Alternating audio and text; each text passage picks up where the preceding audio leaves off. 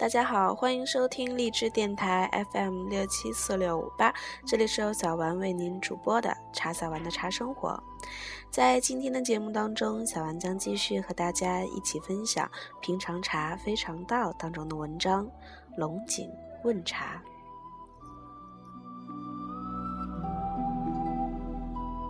《平常茶非常道》，作者林清玄，播者茶小丸，龙井。问茶，我是清明时节到杭州龙井村的，因为听说只有明前龙井才是最好的龙井，而且明前的龙井光是在杭州就不够卖，几乎不可能销到外地，唯有到杭州才可能找到真正的明前龙井。但是到了杭州才知道，即使在杭州也不一定能买到真正的龙井，更别说是明前茶了。这次到杭州虽是应邀演讲，心里却记挂着要找时间去喝龙井茶。杭州的朋友知道我的心愿，在夜里抵达杭州是清明的第二天，他们就请我在西湖畔喝茶。我点了一杯龙井茶，喝了立刻大失所望，但口中不好意思说，心里直嘀咕：难道这就是我魂牵梦萦所向往的明前龙井吗？幸好第二天清晨就有机会到龙井村去品茶，而且巧遇今年龙井的炒茶坊比赛正在御茶室举行。从各地选出来的炒茶高手，在御茶室依次排开，以手炒茶，香气飘摇到半里之外。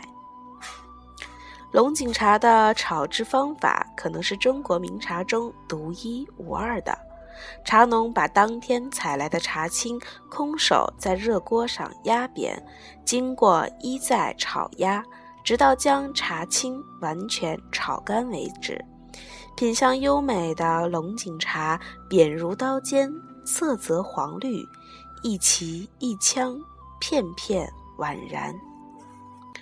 我在炒茶王比赛的会场巧遇中国国际茶文化研究会会长王家阳及执行会长杨招娣，还有一些评审委员，并请教他们关于炒茶王的标准。王会长告诉我。龙井茶向有四绝之誉，即色绿、香郁、味甘、形美。炒茶王比赛当然也以这四绝做标准。至于为什么要把龙井茶炒得这么扁，则是有典故的。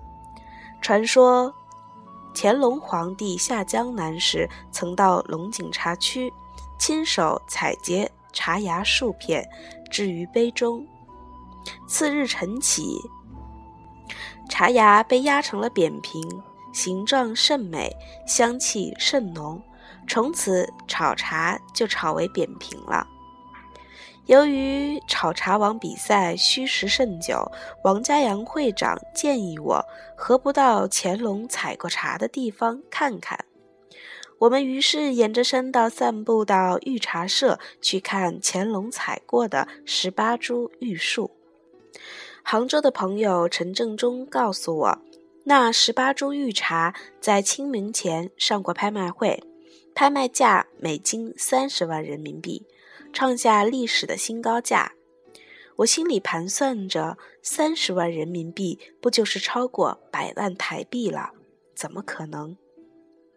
正中说，那是因为稀有。想想看。三十万就能喝到与乾隆皇帝一样的茶，对有钱人是多么有吸引力！步行约二十分钟就到了乾隆采撷茶叶的十八棚御茶，茶并无特异之处，但用围墙圈了起来，成为一个著名的观光景点。我想到那些茶叶一斤近百万台币，忍不住摘了数片放在口中咀嚼。不知是心里作祟，还是清明的龙井原来就好，只觉一股清香直透胸臆。正中说：“难得吃到玉茶，多吃几片吧。”我嚼了满口御茶，深深的呼吸，感慨地说：“我们站在皇帝站过的土地，吃了皇帝吃过的茶，呼吸了和皇帝一样的空气，但我们一分钱也没有花呀。”乾隆采御茶的地方称为狮子峰，是真正龙井茶的产地，方圆只有三千米左右。但是由于狮子峰的龙井茶实在是太少了，后来在西湖珠峰的茶、珠峰的茶都被称为西湖龙井茶。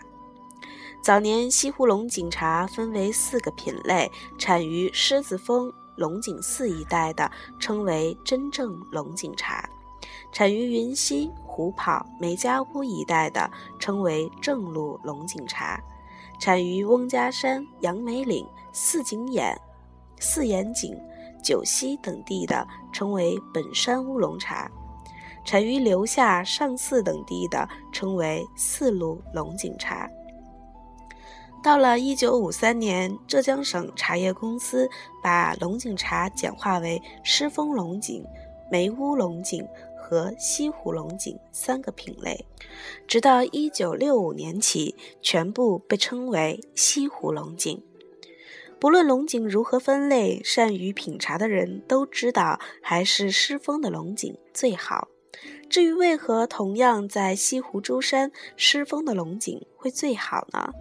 清朝的陈玉在《龙井访茶记》提出一个重要的观点：龙井之山为青石，水质略咸，含碱颇重，沙壤相杂，而沙三分之一而强，其色属褐，产茶最凉，宜东宜南，土赤如血，泉虽干而茶味转烈。故龙井家名亦不能越此方里之外，地县之也。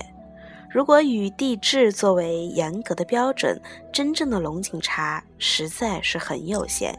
也正是我站在御茶园，放眼四望那小小的一亩地而已。我蹲下来检视土地，果然如程玉所所所说，是属褐色，含有约三分之一的砂石。可见陈玉是一个细腻的观察者。正因为龙井茶的产地如此之小，产量如此有限，自古以来都是一两难求的。龙井茶的历史十分悠久，在《陆羽茶经八之初》中就记载：钱塘生天竺、灵辽二寺，可见早在唐朝就有龙井茶。但龙井茶成为名茶，则是在元代之后。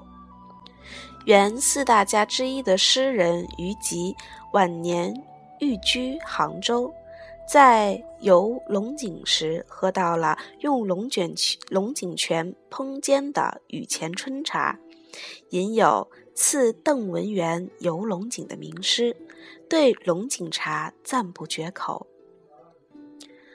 徘徊龙井上，云气起晴昼。成功爱客至，曲水忆幽窦。但见瓢中清，翠影孤落裙袖。烹煎黄金牙，不取谷雨后。同来二三子，三夜不忍数。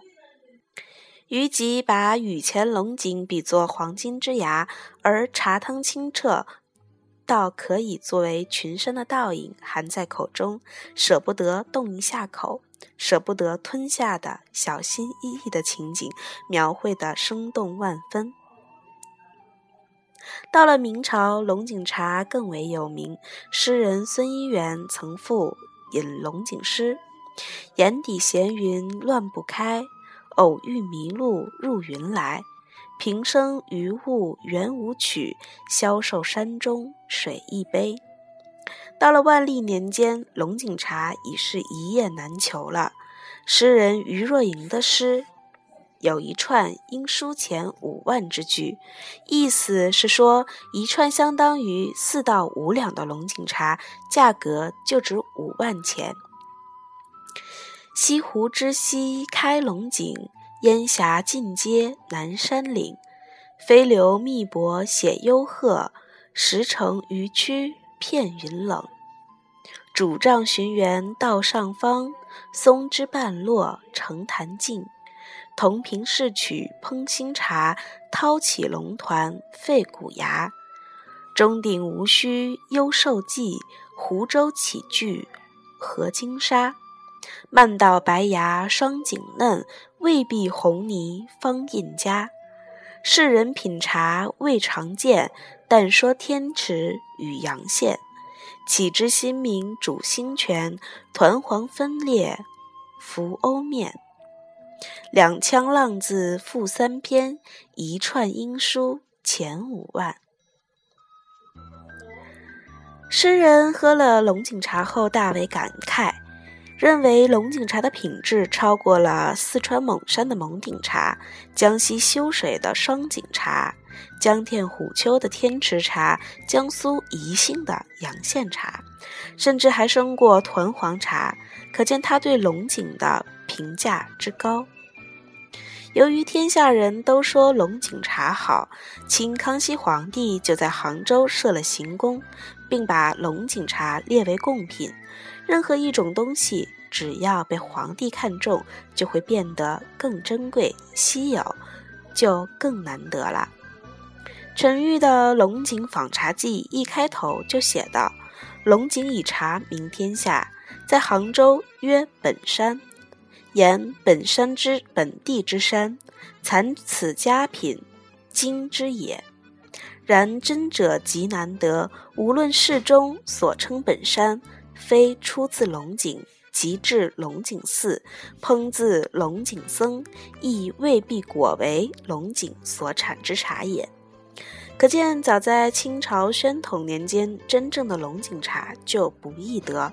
即使是到了龙井村，由龙井寺的和尚泡的茶，都不一定是龙井真茶，何况是别的地方。李敏达在《西湖志》中说：“在湖公庙前，地不满一亩，岁产茶不及一斤，以供上方。斯乃龙井之嫡，是种嫡。”绝为无上之品。原来真正的龙井一年才产一斤茶，都献给皇上了，哪里还有龙井茶呢？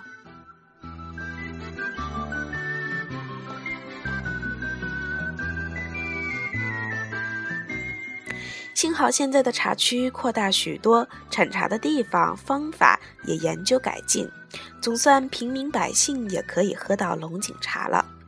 对龙井茶非常有研究的浙江图书馆的老总毛振生，有一次和我在西湖边的茶馆喝龙井，对我说：“真正的明前龙井很少有机会流落到外乡，原因之一是产量太少，光是杭州人就不够喝；原因之二，杭州试茶的人多，再贵的龙井也有人敢喝。龙井茶。”特别是明前的真正龙井茶，到底有多贵呢？毛先生说，最早采的茶一斤一千元人民币是很普遍的。如果像去年收成不好，一斤明前茶要三千元三千元人民币才买得到。但是龙井茶是当日采制，所以从清明前到谷雨后，每天的价格都不一样。而且价差甚大，明前前一天采的茶卖到一千元一斤，后一天则是五百元，这是外地人很难了解的。龙井茶的神奇也就在这里，每天采的茶味道都是不同的呀。毛先生的话使我想起了欧阳修写过的几句诗：“白毛囊以红碧纱，十斤茶养一斤芽。”长安富贵五侯家，一啜犹豫犹须三日夸。我们当时为台湾的高山茶、洞顶乌龙的价格昂贵而感慨，但比起杭州的龙井茶，也为之逊色了。杭州试茶的人以天价买来明前或雨前的龙井，最稀有的是三钱摘萃，即涉前。明钱、雨钱，会一两一两分开，以白棉纸包好，外面再包一层厚纸，置于瓮中，放在阴凉之处。每回只取出一两，余下的香气才不致泄走。这样珍惜茶叶，是因为一年只有一次清明谷雨呀。毛先生风趣地说：“我每年把茶叶分装好，置于瓮中，再把瓮放在床下。每天睡觉时，想到今年要喝的龙井茶都已经储备好了，就睡得特别安心。”我在杭州喝到许多上好的明前龙井，使我兴起的感叹是：从前在河北、在台北喝到的根本不是龙井呀。也才知道，除非是懂茶的人不惜巨资到杭州亲自把茶带回台北，我们才能知道龙井茶为什么是千百年来的名茶。那些茶罐上贴着龙井茶的标志的，其充充其量只能说是压扁的茶叶罢了。明清明前后每天的茶价不同，杭州人最能深刻的感受。在西湖畔有一个每天上市交易的茶叶市场，清明前后热闹非凡，但茶价是一天不如一天。若以时间来分，清明前。数日采制的品质最佳为明前茶，从清明日到谷雨前采制的次之叫雨前茶，谷雨日到谷雨后五日采制的称头春茶，谷雨后六日到十日为二春茶，谷雨后十一日到立夏日叫三春茶或三间。立夏日后采摘的茶，则称为四春或烂青。二春之后的茶色清味苦，为行家所不喜。由于明前茶稀少，因此清明之前的杭州茶市充斥着假茶、劣茶、伪茶。假茶是以其他地方的茶叶运来杭州炒制，外形虽同，气味则殊。劣茶是以茶叶粗者炒碎，有如新芽，泡之则有粗糙涩味；伪茶更过分，有用柳树或榆树的新芽炒制，用其其他的树芽炒制，外形色泽都像龙井，泡之则味苦，根本就不能喝。所以买明前龙井的不二法门，就是找有信誉的茶行商家。用稍贵的价钱，品质才有保证。如果要用便宜的价格买好茶，则要亲自到茶乡向茶农购买，多看看，多问问，遇到好茶，价钱又合宜，便一次买足。这种亲自到茶乡找茶，就称为龙井问茶呀。毛经理说。我们从御茶社回到了炒茶王比赛的现场，茶王已经选出了，我们就在当地买了一些明前茶，每斤要价人民币九百元，品质算是很好的。这应是有信誉的茶行商家。后来我在翁龙盛茶行茶行买了一些龙井，在虎跑泉的商店也买了一些采自狮峰的明前茶，价格在七八百元左右。回到旅店试喝，未泡时色如黄金，遇水则成碧翠；未泡时香气如炒过的糙米，遇水则有蓝和之气，味爽鲜醇，清气清沁脾，真是令人三夜不忍数呀。离开杭州的前两天，为我们开车的世贸中心司机康师傅带我去六合塔看钱塘江的路上，突然拿出一包龙井茶，问我：“林老师，你看这茶叶如何？”我把那道用纸包着的茶叶打开，顿时香气弥漫车厢。在打开的那一刹那，就知道比我找到的茶都要好。康师傅说，他有一个朋友是满觉农的茶农，送了几两好茶给他。他看我们找茶找得辛苦，说不定可以到朋友处看看。满觉农这名字真好听，我说。同行的来军兄介绍说，满觉陇是盛产桂花的地方，茶叶由于熏了桂香，并不输给狮子峰。每年到了秋天，满觉陇的百年桂花盛开。清晨时分，农夫把纸铺在桂树下，去忙着农事。中午的时候回到树下，满地的桂花，就以纸就地包起来，就是一包桂花了。听得我非常向往，脑中浮现出秋风轻吹，桂花落在满地白纸的情景。这也为我解开了一个思想了多年的谜题。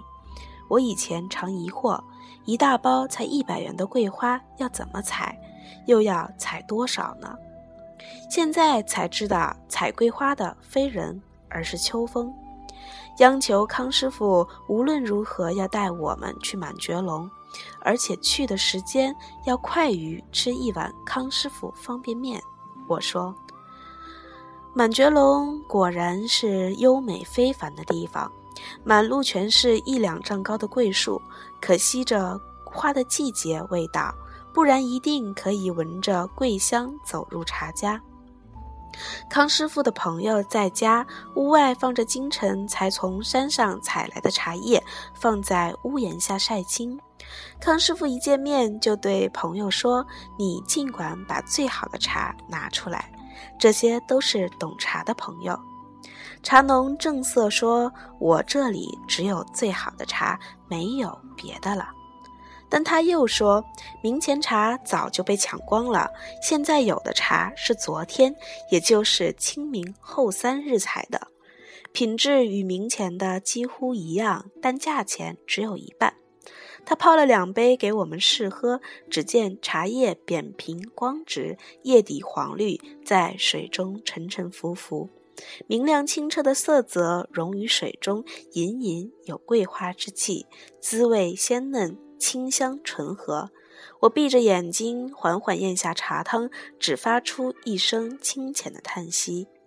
康师傅着急地问：“怎么样？”我说：“要不是接下来要去十个城市演讲，我会把所有的茶都买了。”于是购满觉龙龙井茶数斤，每斤五百元。离去的时候，忍不住问茶农：“在秋天桂花盛开的季节，采不采茶呢？”我想到陆游有《咏秋茶》诗：“客声闻吠犬，草帽有鸣蛙。”日蝶方吹饮，秋深时采茶。如果在桂花香中采茶，一定另有滋味。福建安溪产的秋茶名叫秋香，香气高爽，不逊春茶，故有此问。茶农说有呀，采一两次可以让明春的茶叶长得更好。但秋茶味道苦，价格便宜，喝惯春茶的人不习惯的。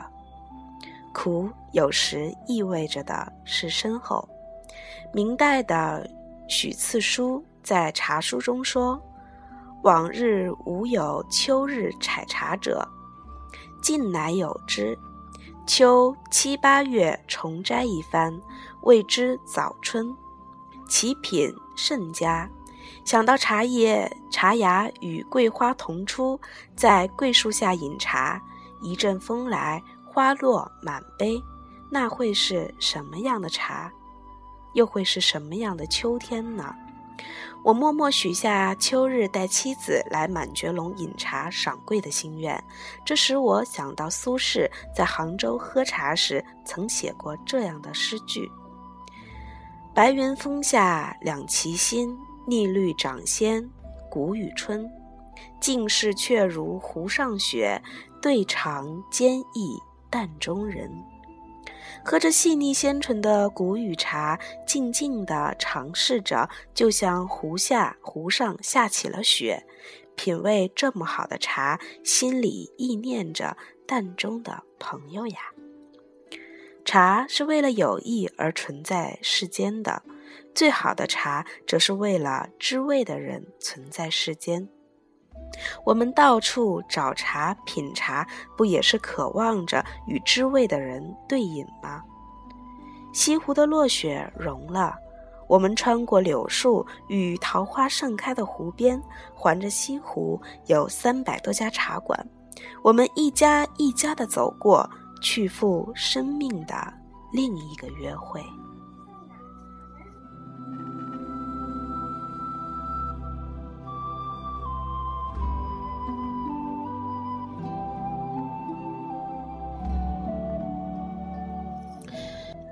今天的节目就到这里。龙井问茶，听了之后有没有想喝一下龙井的欲望呢？如果有的话，可以来小玩家蹭茶哟。或者你也可以来到杭州龙井问茶一下。想喝西湖的味道，联系小丸。就在这里，今天的节目结束了，敬请期待下集《佛国奇香》。